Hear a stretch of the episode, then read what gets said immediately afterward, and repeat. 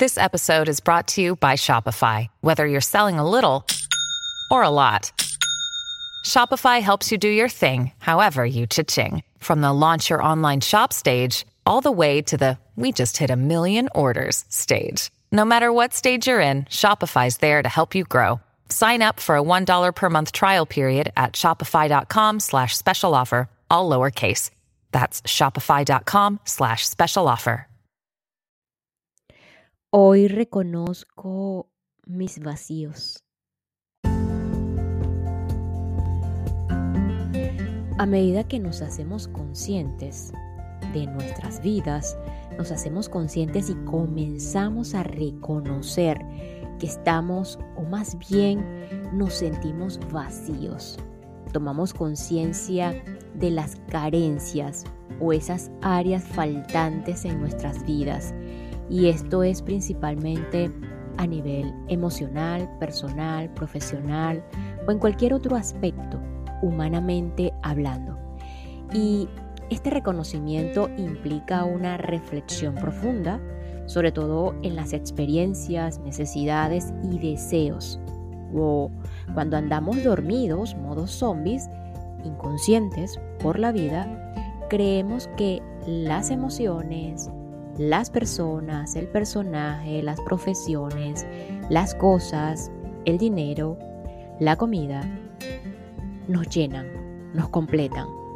Reconocer nuestros vacíos como humanos es identificar esos aspectos de la vida en donde hay que prestar atención, que en cierta medida necesitan una transformación.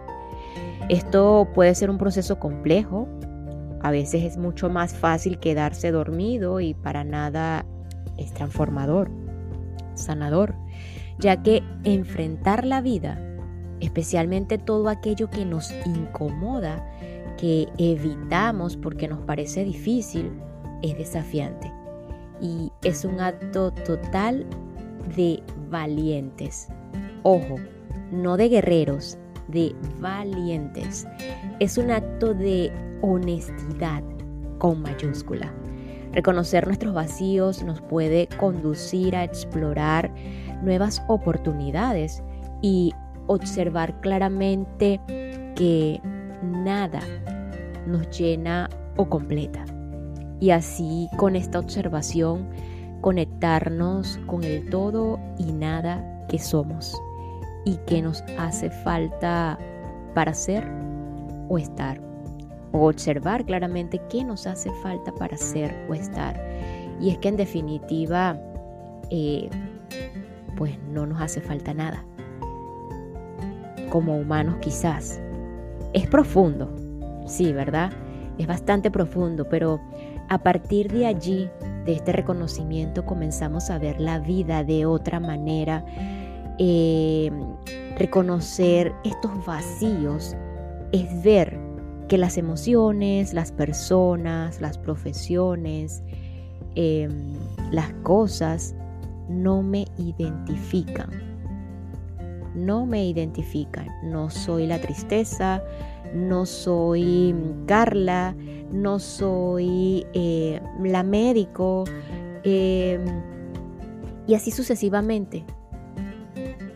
Simplemente estamos allí o están allí las emociones, las personas, el personaje, las profesiones, el dinero, las cosas y podemos funcionar a través de ellas en la experiencia, sabiendo que hay un todo y un nada, vasto e infinito, que no necesita nada ni nadie para completarnos.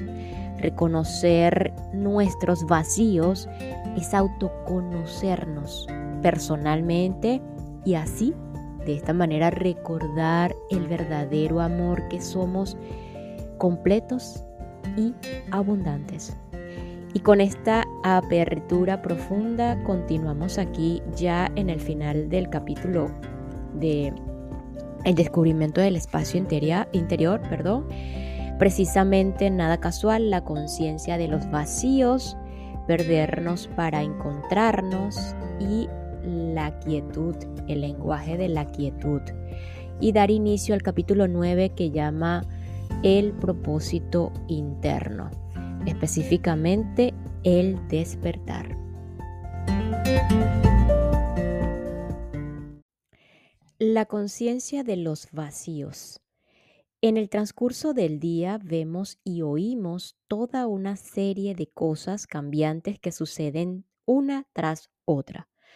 Cuando nos percatamos por primera vez de estar viendo algo u oyendo un sonido, y mucho más si es desconocido, antes de que la mente le asigne un nombre o lo interprete, generalmente hay un vacío de atención intensa en el cual ocurre la percepción. Ese es el espacio interior. La duración de ese vacío varía de una persona a otra. Es fácil pasarla por alto porque en muchos casos son brechas extremadamente breves, quizás de un segundo o menos. Lo que sucede es lo siguiente cuando se produce una imagen o un sonido nuevo, hay una interrupción breve en el torrente habitual de pensamientos en el primer momento de la percepción. La conciencia se aparta del pensamiento porque se la necesita para detectar una percepción. Una imagen o un sonido muy extraño puede dejarnos mudos, entre comillas, incluso en nuestro interior es decir, que provoca un vacío más largo. La frecuencia y la duración de esos espacios determinan nuestra capacidad para disfrutar de la vida, para sentir la conexión interior con otros seres humanos y con la naturaleza. También determina nuestro grado de libertad frente al ego, porque el ego implica una inconsciencia total de la dimensión del espacio. Cuando tomamos conciencia de estos vacíos, a medida que se producen naturalmente, poco a poco se prolongan y experimentamos con más frecuencia la alegría de percibir sin la interferencia del pensamiento. Entonces el mundo se nos presenta renovado, alegre y vivaz. Mientras más percibimos al mundo a través de la pantalla mental de la abstracción y la conceptualización, más inerte y desabrido se torna. Perdernos para encontrarnos.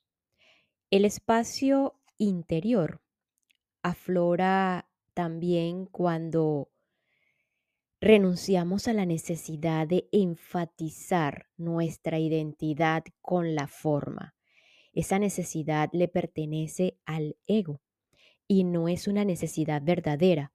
Ya hicimos una breve alusión a esto.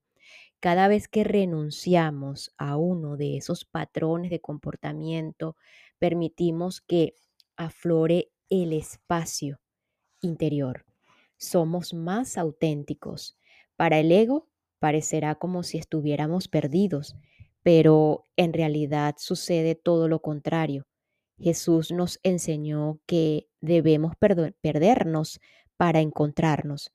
Cada vez que renunciamos a uno de esos patrones, restamos peso a lo que somos en el nivel de la forma y nuestro verdadero ser se manifiesta más plenamente.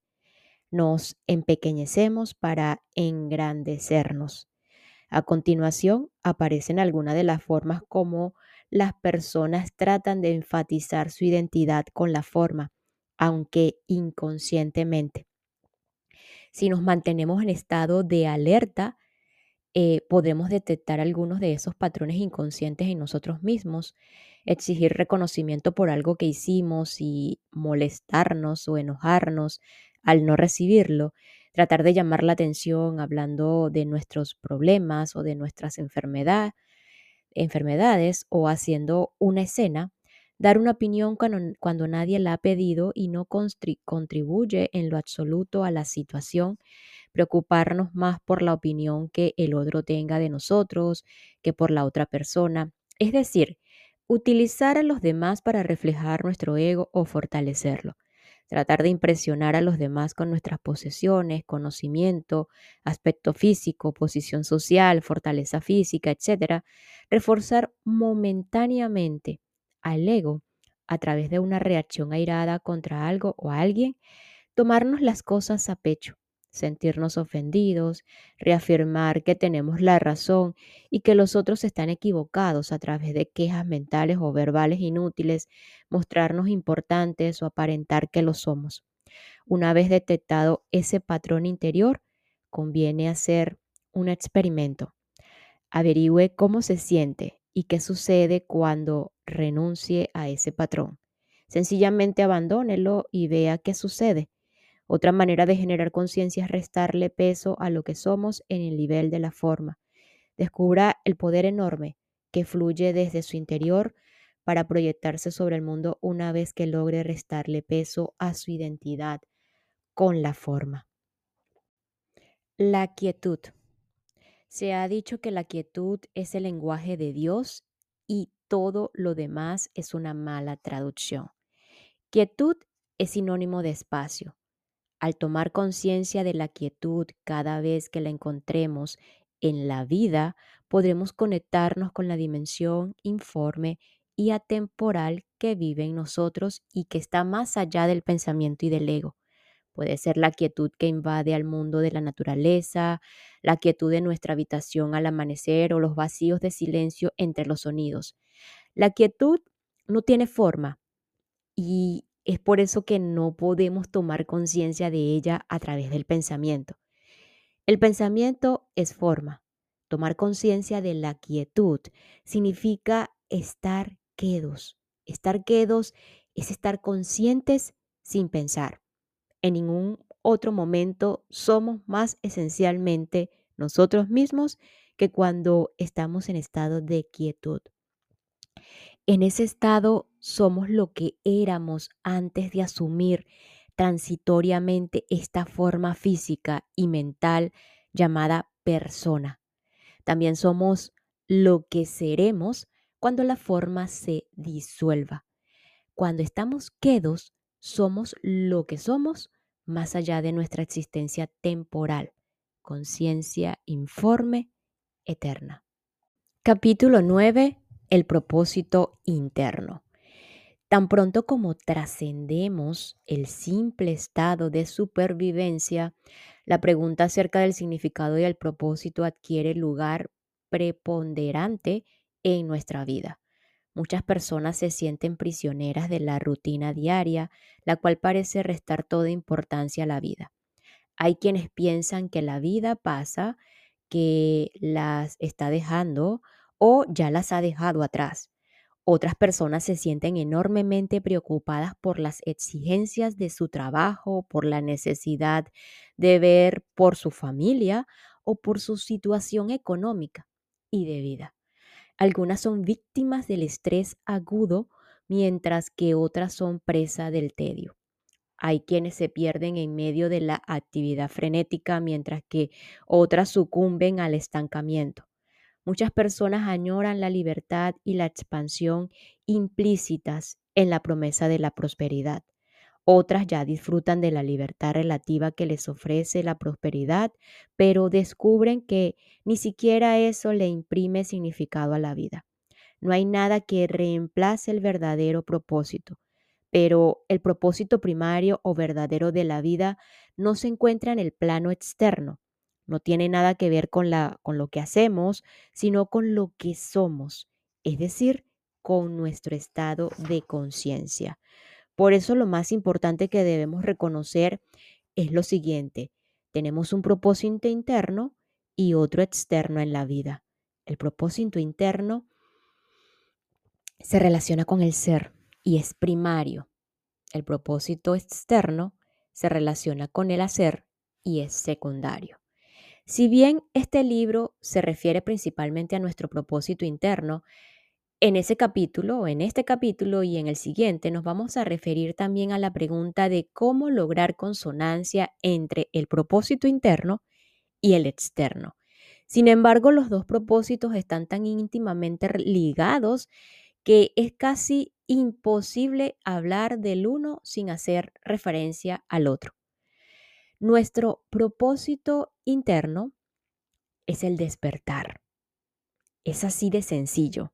Es un propósito que compartimos con todos los demás seres humanos de este planeta porque es el propósito de la humanidad. Nuestro propósito interno es parte esencial del propósito del todo, del universo y de su inteligencia. Nuestro propósito externo puede variar con el tiempo y es muy diferente según la persona. La base para poder cumplir con nuestro propósito externo está en encontrar el propósito interno y vivir en consonancia con él. Es la base del éxito verdadero. Sin esa, sin esa consonancia podemos lograr determinadas cosas a base de esfuerzo, lucha, de, dedicación y simplemente mucho trabajo y sagacidad. Pero ese esfuerzo no encierra dicha alguna y termina invariablemente por traducirse en alguna forma de sufrimiento. El despertar. El despertar es un cambio de conciencia consistente en el divorcio entre el pensamiento y la conciencia. En la mayoría de los casos no es un suceso puntual, sino un proceso. También es un proceso incluso para las pocas personas que experimentan un despertar súbito, dramático y aparentemente irreversible. Es un proceso en el cual el nuevo estado de conciencia toma posesión gradualmente transformando todo lo que la persona hace y convirtiéndose así en parte integral de la vida. En lugar de permanecer perdidos en nuestros pensamientos, cuando despertamos, reconocemos que somos el observador consciente. Es entonces cuando el pensamiento deja de ser la actividad autónoma y egoísta que domina nuestra vida. La conciencia asume las riendas y el pensamiento, en lugar de tener el control de la vida, pasa a servir a la conciencia. La conciencia es la conexión consciente con la inteligencia universal. Otra palabra para describir es la presencia, que es igual a la conciencia sin pensamiento. El inicio del proceso del despertar es un acto de gracia, no podemos hacer que suceda ni tampoco prepararnos para él ni acumular créditos para merecerlo. No hay una secuencia clara de pasos lógicos que conduzca al despertar, aunque eso sería lo que le encantaría a la mente. No tenemos que hacernos merecedores primero. Puede llegarle al pecador antes que al santo, pero no necesariamente. Es por eso que Jesús se relacionaba con toda clase de gente y no solamente con las personas respetables. No hay nada que podamos hacer para provocar el despertar. Lo que hagamos será cosa del ego, que estará buscando agregar al despertar o la iluminación a la lista de sus posesiones más preciadas para engrandecerse y adquirir todavía más importancia. De esa manera, en lugar de despertar, añadimos a la mente el concepto del despertar o la imagen de lo que es una persona iluminada y nos esforzamos por vivir de acuerdo con esa imagen. Esforzarnos por ser como la imagen que tenemos de nosotros mismos o que otros tienen de nosotros no es vivir una vida auténtica, sino representar otro de los personajes inconscientes del ego. Por consiguiente, si no hay nada que podamos hacer con respecto al despertar, si es algo que ya ha sucedido o está por suceder, ¿cómo es posible que sea el propósito primario de la vida? ¿Acaso no está implícito en el propósito el hecho de poder hacer algo para lograrlo o por lograrlo? El primer despertar, el primer destello de conciencia sin pensamiento, solamente sucede por la gracia, sin que hagamos nada. Si para usted este libro es incomprensible y no significa nada, es porque todavía no le ha llegado ese primer despertar. Sin embargo, si hay algo en su interior que responde a él, si de alguna manera reconoce algo de verdad en él, significa que ya ha entrado en el proceso. Una vez que se inicia el proceso, no hay marcha atrás, aunque el ego pueda demorarlo. La lectura o en este caso la escucha de este libro podrá ser el comienzo del despertar para algunas personas. Para otras, este libro ejercerá la función de ayudarlas a reconocer que ya han iniciado el proceso y a intensificarlo y acelerarlo. Otra función es ayudar a la gente a reconocer su ego cada vez que trate de recuperar el control y de ensombrecer el surgimiento de la conciencia. En algunos casos, el despertar sucede cuando las personas se dan cuenta repentinamente de la clase de pensamientos que cruzan constantemente por su mente, especialmente los pensamientos negativos persistentes con los cuales quizás se hayan identificado durante toda la vida. Súbitamente se produce un estado de alerta que toma conciencia del pensamiento sin ser parte de él. ¿Cuál es la relación entre la conciencia y el pensamiento? La conciencia es el espacio en el cual existen los pensamientos cuando ese espacio ha tomado conciencia de sí mismo. Después de haber visto el destello de la conciencia o la presencia, aprendemos a conocerla de primera mano. En ese momento deja de ser simplemente un concepto mental y por tanto podemos tomar la decisión consciente de estar presentes en lugar de dejarnos arrastrar por pensamientos inútiles. Podemos invitar la presencia a la vida, es decir, abrir espacio. Con la gracia de la conciencia viene la responsabilidad.